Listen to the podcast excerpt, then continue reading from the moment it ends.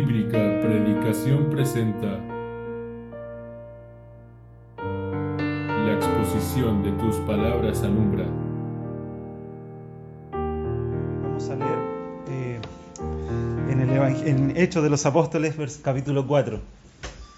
Hechos de los Apóstoles, el capítulo 4.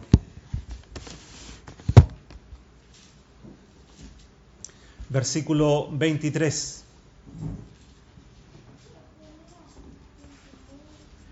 Dice la palabra de Dios. Puesto en libertad vinieron a los suyos y contaron todo lo que los principales sacerdotes y los ancianos le habían dicho. Y ellos, habiéndolos, habiéndolo oído, alzaron unánime la voz a Dios y dijeron, Soberano Señor, tú eres el Dios que hiciste el cielo y la tierra, el mar y todo lo que en ellos hay. Hasta aquí, por el momento, en la palabra de Dios. Hemos estado viendo ya los dos viernes anteriores sobre la soberanía de Dios. Un atributo de Dios que no es muy llevado a colación, quizás porque es de los atributos que exalta la autoridad de Dios por sobre cualquier cosa, por sobre cualquier persona, por sobre cualquier otra autoridad. Él, él es el dueño de todo. Eh, dije que iba a aprovechar un día de usar la tecnología y hoy era el día. Entonces vamos a hacer un pequeño resumen de lo que hemos visto. Hemos visto de que la palabra de Dios en el Antiguo Testamento, la palabra soberano que tenemos en el Antiguo Testamento solamente la encontramos en el libro de Job. Job capítulo 31, versículo 24 al 28 dice, si puse en el oro mi esperanza y dije al oro mi confianza eres tú, si me alegré de que mis riquezas se multiplicasen y de que mi mano hallase mucho, si he mirado el sol con, cuando resplandecía o la luna cuando iba hermosa, y mi corazón se engañó en secreto y mi boca besó mi mano, esto también sería maldad juzgada, porque habría negado al Dios, al Dios soberano. Y si me permiten voy a mover un poco por acá.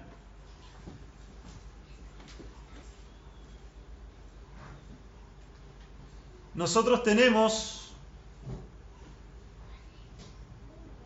el dilema de la soberanía de Dios con respecto a cómo está el mundo hoy en día. Uno ve el mundo que está totalmente lleno en pecado, lleno, la gente no le interesa buscar a Dios.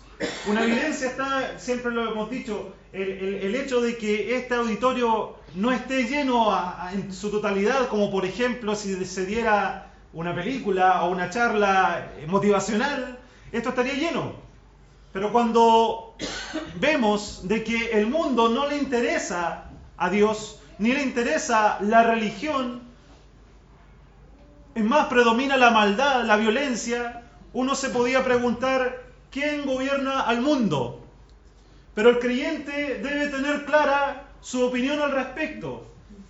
En Corintios, capítulo 5, versículo 2 dice, porque por fe andamos y no por vista.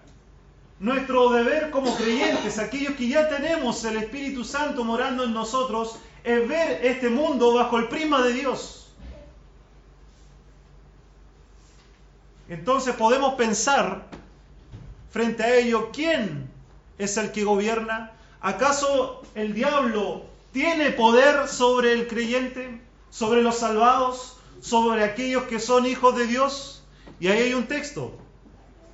Colosenses capítulo 1, versículo 10. ¿Qué dice? Para que andéis como es digno del Señor, agradándole en todo. Voy a verlo acá mejor.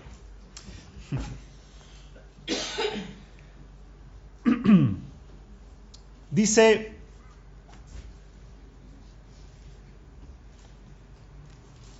para que andéis como es digno del Señor, agradándole en todo, llevando... Está fallando la tecnología acá. Llevándole, llevando toda buena obra y creciendo en el conocimiento de Dios, el cual nos ha librado de la potestad de las tinieblas. ¿Quién nos libró de la potestad? Esa palabra potestad quiere decir autoridad. ¿Quién nos libró del dominio, de la autoridad de las tinieblas? Dios. Dice, librándonos, nos ha librado de la potestad de las tinieblas y trasladado el reino de su amado Hijo, en quien tenemos redención por su sangre, el perdón de pecados. ¿Puede el creyente ser dominado por el diablo? No. Según lo que vemos en este versículo, no. El hecho que vemos en Job, cuando Satanás interfiere en la vida de Job, está autorizado por Dios. No es que Satanás haya, eh, por iniciativa propia o por propia autoridad, haya intervenido en la vida de Dios, perdón, en la vida de Job. Dios le permitió, Dios le autorizó para que Satanás influyera o atacara la vida de Dios. Pero el propósito que Dios tenía con respecto a eso era mejorar a Job. Era perfeccionar a Job. Job era un hombre bueno, Job era un hombre recto. Pero el problema que él tenía, que cuando vino la prueba, él comenzó a demandar a Dios. Mira cómo he sido, mira mi conducta, yo no merezco estas cosas. A defender su causa. La palabra soberano en, la, en nuestro diccionario dice el que ejerce o posee la autoridad suprema independiente es alguien muy grande, elevado y extraordinario. Aquí vemos la única referencia que se hace en el Antiguo Testamento, en nuestra versión de la Reina Valera, de la palabra soberano. La tenemos ahí en Job capítulo 31, versículos 24 al 28. Pero esto no quiere decir de que el concepto de la soberanía de Dios no esté en ninguna otra parte del Antiguo Testamento.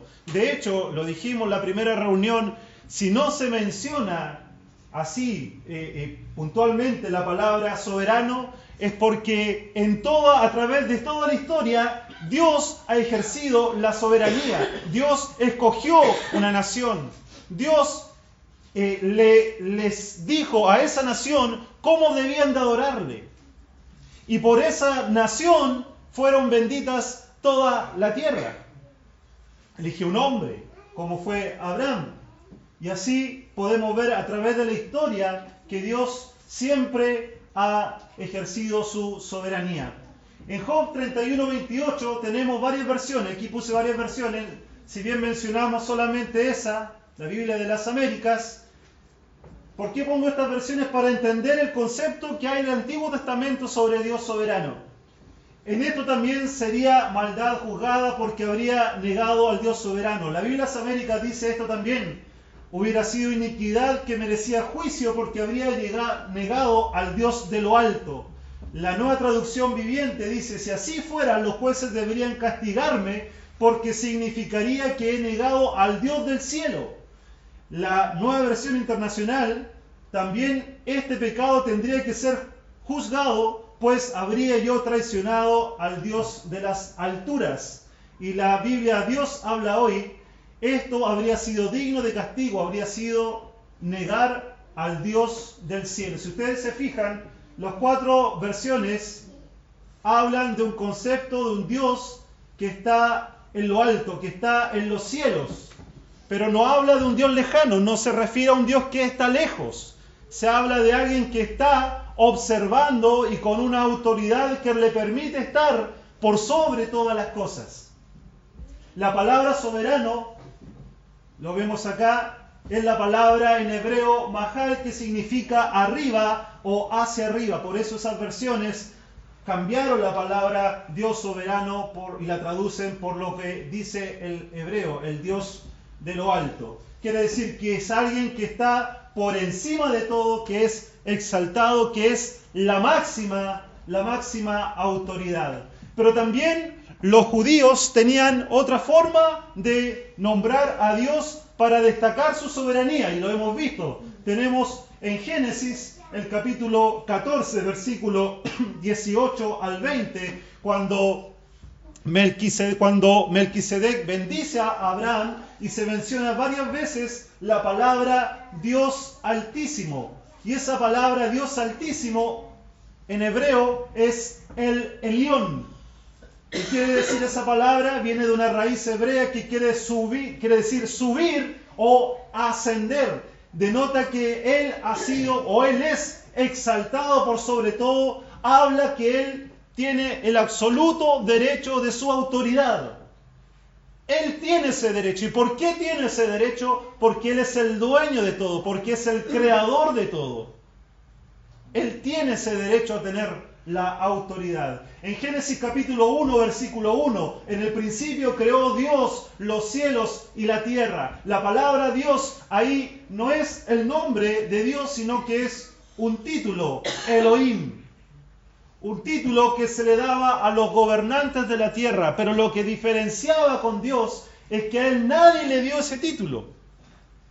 La palabra Elohim con respecto a Dios quiere decir que Él es la máxima autoridad, Él es el dueño, Él es el gobernante. Nadie a Él le ha dado eso. Los reyes se les dio autoridad. Cuando cuando Israel quiso elegir su primer rey, Dios envió a un hombre y él escogió un hombre.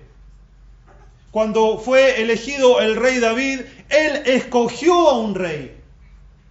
Pero a Dios nadie le dio esa autoridad. Eso podemos ver en Génesis capítulo 1, versículo 1, que Dios es la autoridad máxima, Él es el Elohim. También tenemos en jueces capítulo 6, versículo 15, cuando Gedeón es llamado y él reconoce su incapacidad y dice, ah, Señor mío. Y la palabra ahí es usado en lugar del nombre de Dios, que en este caso está escrito con esas consonantes YHWH. ¿Por qué? Porque en el hebreo no existían las consonantes. Más tarde se agregaron. Y se agregaron uniendo estas consonantes con la palabra que ahí aparece Señor Adonai. Ahí apareció la palabra Yahvé, que llevada a nuestro idioma es Jehová. Esta palabra, el Señor, es usado en lugar de Yahvé porque los judíos creían que el nombre Yahvé era un nombre muy sagrado para que labios pecadores pudiesen pronunciarlo. Había una tremenda, y hay todavía en la, la religión judía, un respeto por el nombre de Dios. Y esto nos enseña también a nosotros a no usar el nombre de Dios en vano.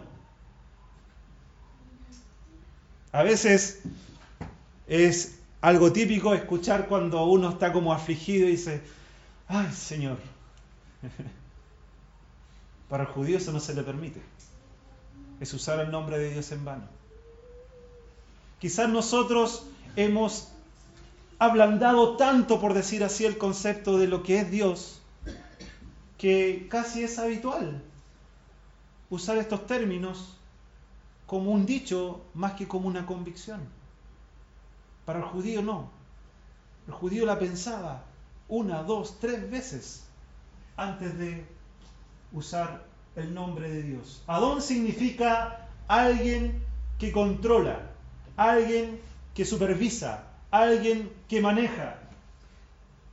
Y la palabra hay es un sufijo personal posesivo, o sea que Él es aquel que controla, Él es aquel que es el amo, Él es el dueño.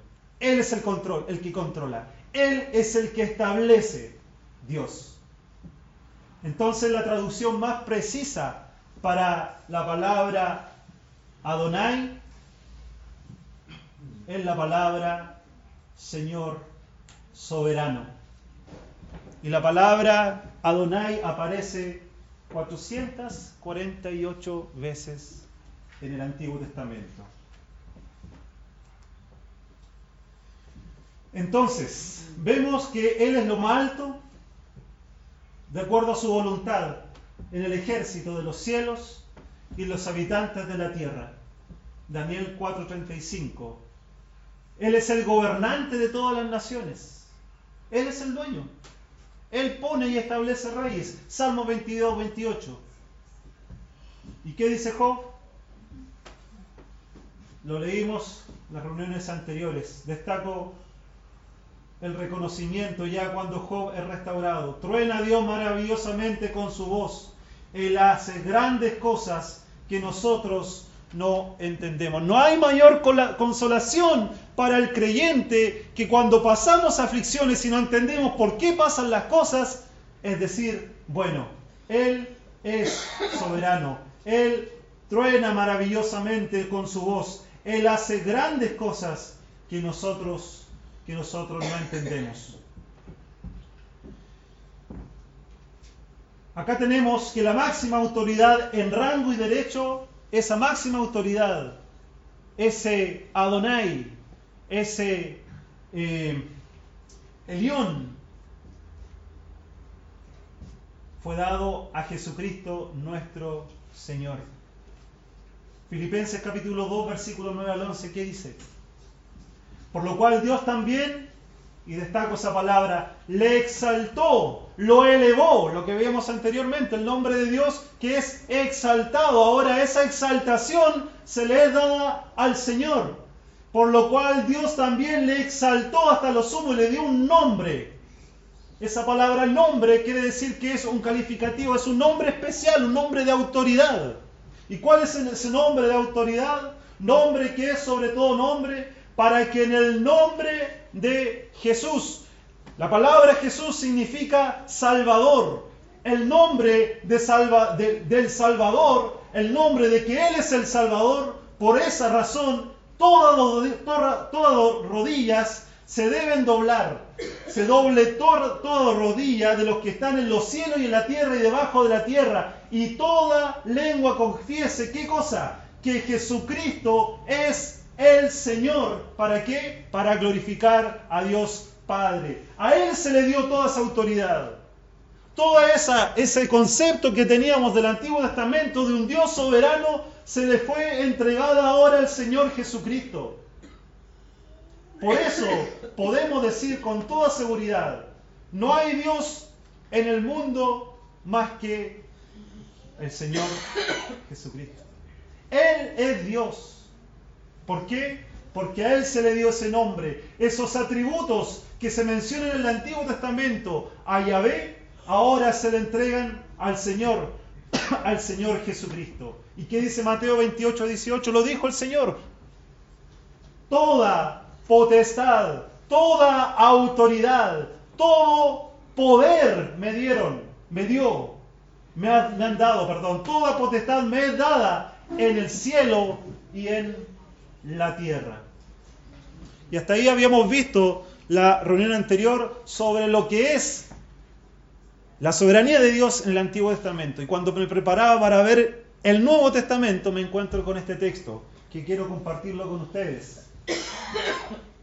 Segunda de Samuel, segunda de Samuel, capítulo 16, versículo 5 al 13. Y lo vamos a leer. Segunda de Samuel, capítulo 5.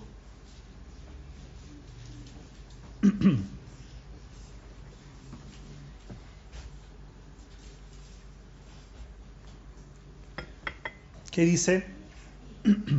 Vamos a dejar mis torpedos de lado porque me falló.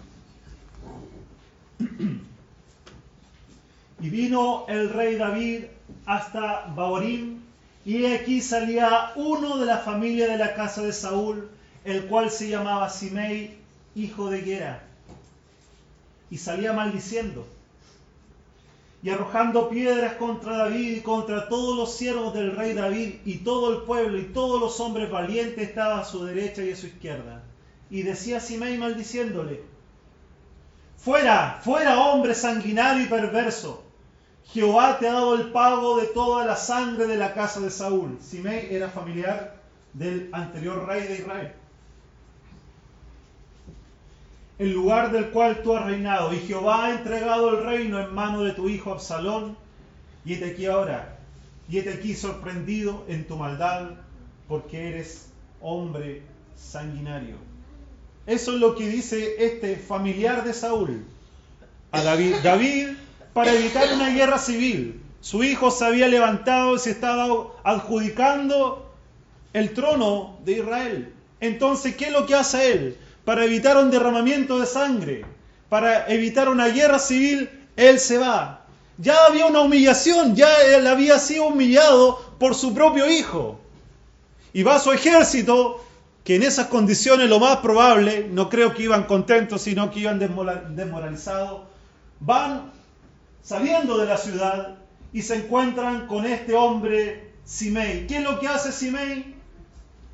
Acumuló amargura en su corazón y aprovechó el momento para enfrentar a David y atacarle verbalmente. Y también dice ahí, arrojando piedras lo maldice. Fuera, fuera, hombre sanguinario. Versículo 9. Entonces Abisaí, hijo de Sarbia, dijo al rey, uno de los siervos de David, uno de los soldados de David, ¿por qué maldice este perro muerto a mi señor el rey? Te ruego que me dejes pasar y le quitaré la cabeza. Una, un deseo honesto de un hombre que amaba a su rey. Y el rey respondió, ¿qué tengo con vosotros, hijos de Sarbia? Si él así maldice es porque Jehová lo ha dicho, que maldiga a David. ¿Quién pues le dirá por qué lo haces así? Y dijo David a Abisaí a todos sus siervos, he aquí mi hijo que ha salido de mis entrañas, acecha mi vida, ¿cuánto más ahora un hijo de Benjamín? Dejadle que maldiga, pues Jehová se lo ha dicho. Quizás mirará Jehová mi aflicción y me dará Jehová bien por sus maldiciones de hoy.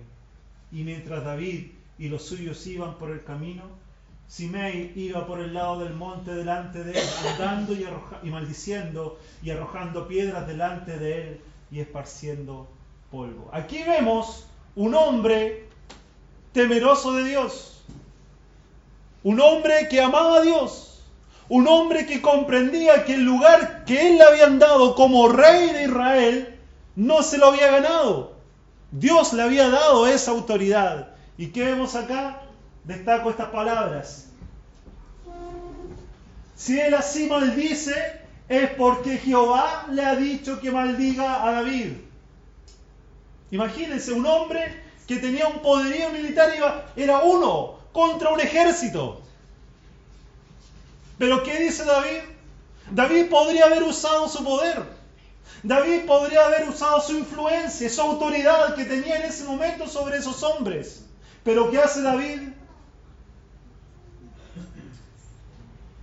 Es porque Jehová le ha dicho que maldiga a David.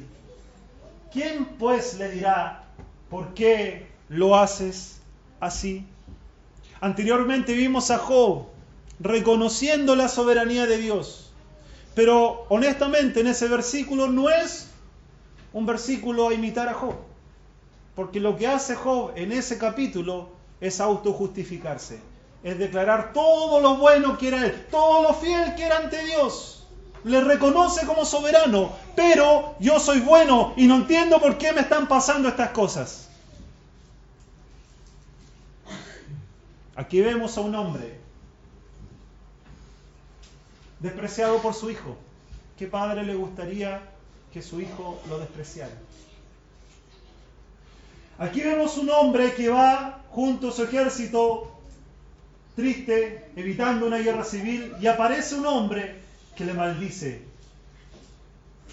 La actitud de un hombre honesto, como, y digo un hombre honesto porque un hombre que amaba a David, como es Abisaí,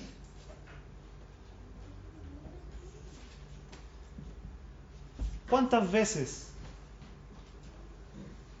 ¿Cuántas veces en nuestra honestidad reclamamos el respeto por nuestra fe, por el Señor, por nuestra persona, a personas que no tienen idea del Evangelio. Es como se ha dicho otras veces, intentamos hacer que los incrédulos se comporten como creyentes. Aquí vemos a un hombre que con toda la honestidad y con todo el amor que le tenía el rey, quiere ir a matar a aquel que está atacando e insultando a su rey. Lo digo más coloquialmente, ¿cuántas veces hemos llegado al extremo de agarrar a bibliazos a una persona porque no comparte nuestras convicciones? Se ríen de ti porque eres canuto.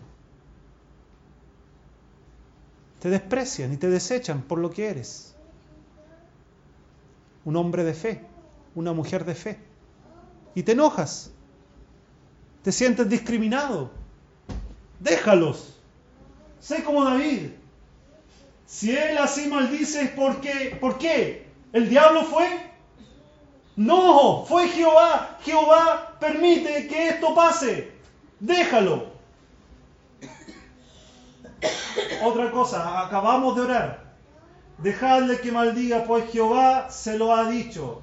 Quizás mirará Jehová mi aflicción y me dará Jehová bien por sus maldiciones de hoy. Un hombre que deja que lo maldigan, pero no tan solo en eso. Él, confiando en la soberanía de Dios, él tiene la esperanza de que Jehová hará y ejecutará su soberanía. Y a lo mejor dentro de esa soberanía está que esa maldición se transforme en bendición. Nosotros cuando oramos, estamos conscientes de que Dios es soberano. Nosotros cuando oramos, estamos conscientes de que Él, desde antes de que todo fuera creado, ya tiene trazado nuestro historial de vida. Y que aquella enfermedad que te afecta y te tiene agobiado, Él ya la había determinado y Él la permitió. Porque si nosotros pensamos que en ese aspecto eh, Dios no se mete, entonces ya no es soberano. Si nosotros pensamos que hay ciertos aspectos de nuestra vida que son malos y Dios no, no puede haber sido que Dios lo haya permitido, entonces ya Él no es soberano.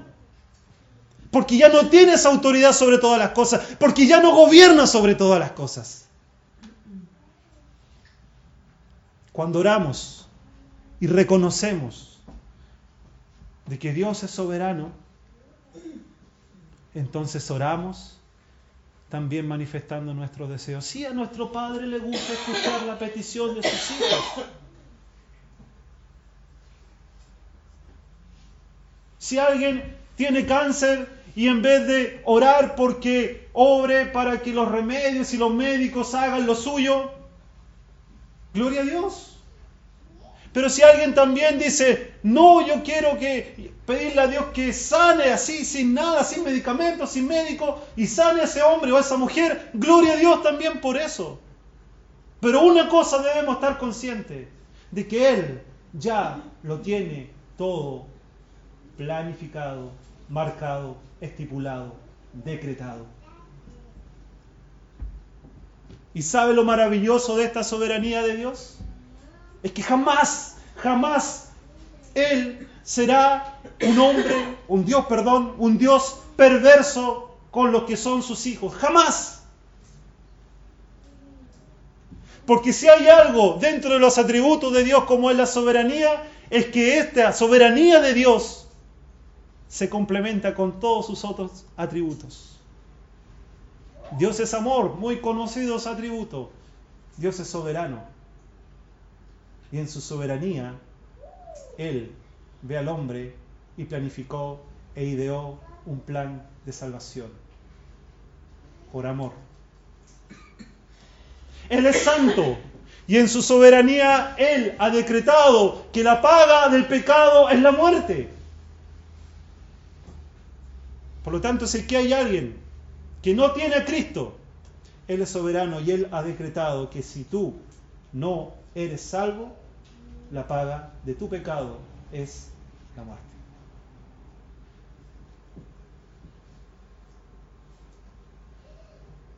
¿Cuántos Simei se han cruzado por nuestras vidas? ¿Y cuál ha sido nuestra reacción? ¿A cortarles la cabeza? ¿O a dejar y reconocer de que ese jefe hostigante, de que ese vecino molestoso, de que ese marido indolente, de que esa esposa desconsiderada, de que ese hijo rebelde nos amarga la vida. Dejadlo, dejémoslo. Dios lo ha dicho. Dios lo permite. Y me alcanzó la hora. La soberanía de Dios en el Nuevo Testamento. Dios revela su soberanía en el Nuevo Testamento. Es maravilloso lo que encontramos allí, porque reafirma, confirma el concepto de Dios del Antiguo Testamento, pero ahora ¿a quién pone con máxima autoridad? Jesucristo, aquel que es nuestro Salvador. Si el Señor lo permite, si el Señor lo permite, seguiremos la otra reunión. Ahora sí, con espero no encontrarme con otro versículo entre medio sobre la soberanía de Dios en el Nuevo Testamento. Vamos a orar.